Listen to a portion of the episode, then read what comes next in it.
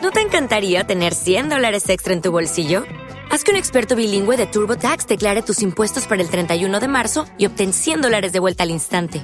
Porque no importa cuáles hayan sido tus logros del año pasado, TurboTax hace que cuenten. Obtén 100 dólares de vuelta y tus impuestos con 100% de precisión. Solo con Intuit TurboTax.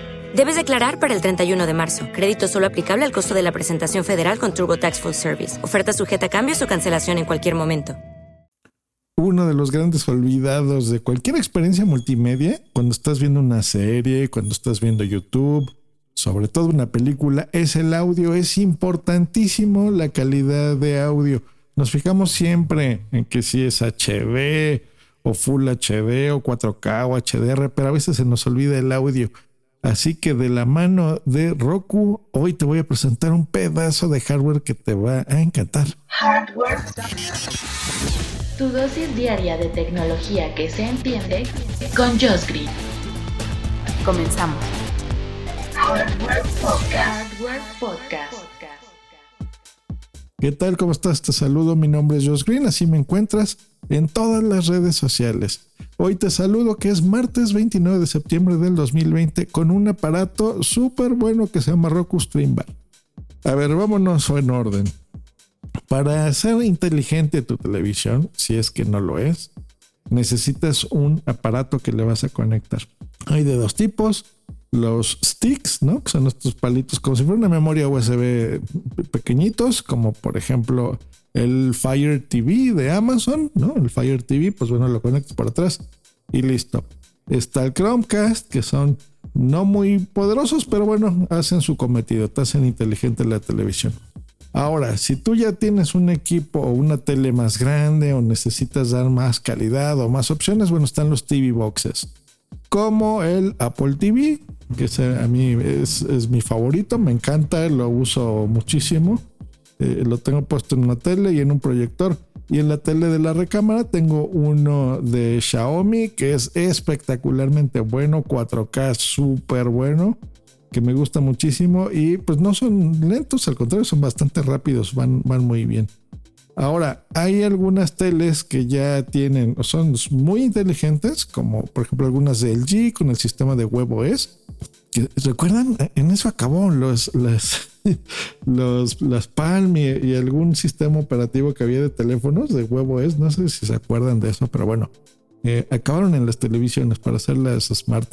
Y hay algunas que funcionan con web apps, que estas son las que menos me gustan, son las de más baja calidad, donde ya traen preinstalado eh, algunas aplicaciones, por ejemplo Netflix o YouTube, pero es muy limitado, o sea, no, no vas a poderle poner servicios nuevos. Por ejemplo, ahora que usamos Amazon Prime, pues por ahí no lo vas a poder poner. O ahora que viene Disney Plus, pues bueno, tampoco podrías ponerlo en, en esos aparatillos. Pero eh, todos los sistemas que les acabo de decir, pues sí, estamos enfocados a, la imagen, ¿no? A poder instalarle aplicaciones como HBO Go o música, ¿no? Ahora que también Spotify está poniendo ya podcasts en video también, pues bueno, los puedes poner, Dailymotion, etc, etc. Nos centramos en la imagen. Pero ¿qué pasa con el audio? Bueno, hasta ahora, si querías tener una experiencia de audio decente, tienes de dos. Un home theater, que eso es lo que yo uso y yo te recomiendo, que son bocinas de varios canales, pueden ser de 5.1 canales en adelante, es lo que yo te recomendaría. Eso quiere decir que vas a tener dos bocinas de enfrente, a la izquierda, a la derecha, una al centro, que es la de las voces, el, punto uno, ese es el más importante, creo yo que ese es el subwoofer, que ese es el, el que da los graves, así el boom, boom, boom, los graves de, de tu película. Y dos canales traseros como mínimo, eso es lo que yo te recomiendo. Eso pues tiene una certificación de Dolby, el Dolby Atmos, que eso es lo que hace, es una experiencia digital de audio muy bonita y muy envolvente. La segunda opción es ponerle una barra de sonido.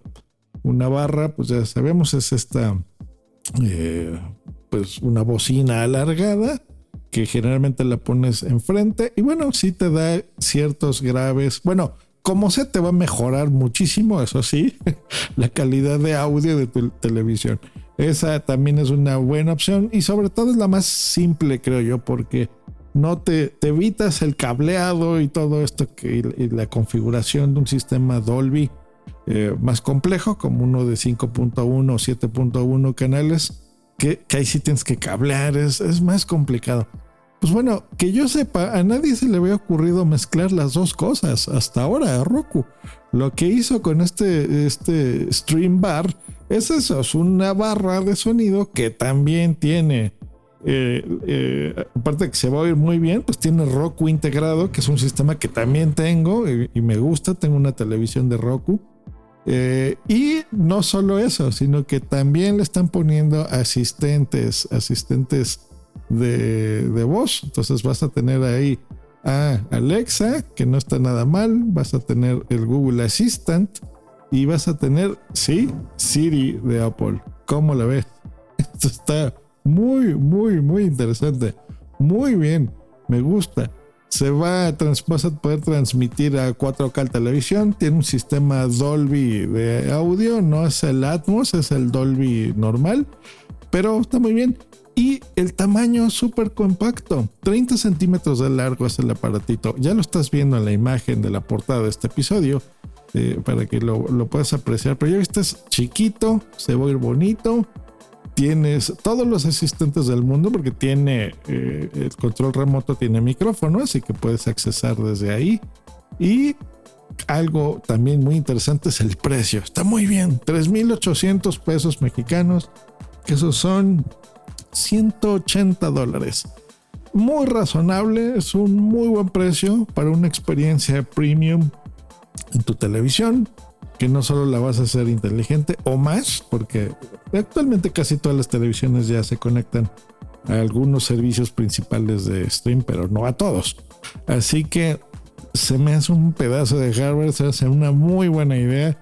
Y, aquí lo hubiera pensado, mezclar las dos cosas, claro, el audio y el video, porque créanme, no, la imagen no lo es todo, es muy importante, pero el sonido es especial y, créanme, eh, y no solo en las películas, o sea, si tú ves videojuegos también, los videojuegos, eh, tener esa experiencia de sonido es muy bien. Sí, no es totalmente inmersivo, sí te, maneja por software también, eso sí me gusta, eh, esta simulación, porque por ejemplo, tiene estratégicamente puestas estos, estos parlantes internos para que, pues bueno, te dé la sensación de que tienes el audio también incluso por arriba, cosas así. Está muy interesante.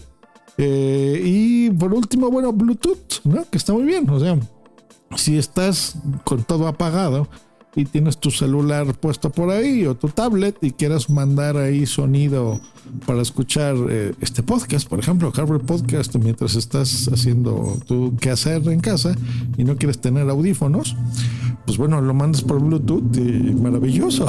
Así que está muy bien. ¿Qué tal? Me gustó mucho este aparatillo. Espero que a ustedes también les sea de utilidad. Nos escuchamos mañana aquí en Harvard Podcast. Hasta luego. Bye. ¿Te gusta estar con el pajarito en la mano todo el día, no? Escríbenos en Twitter en arroba justgreen y arroba punto primario.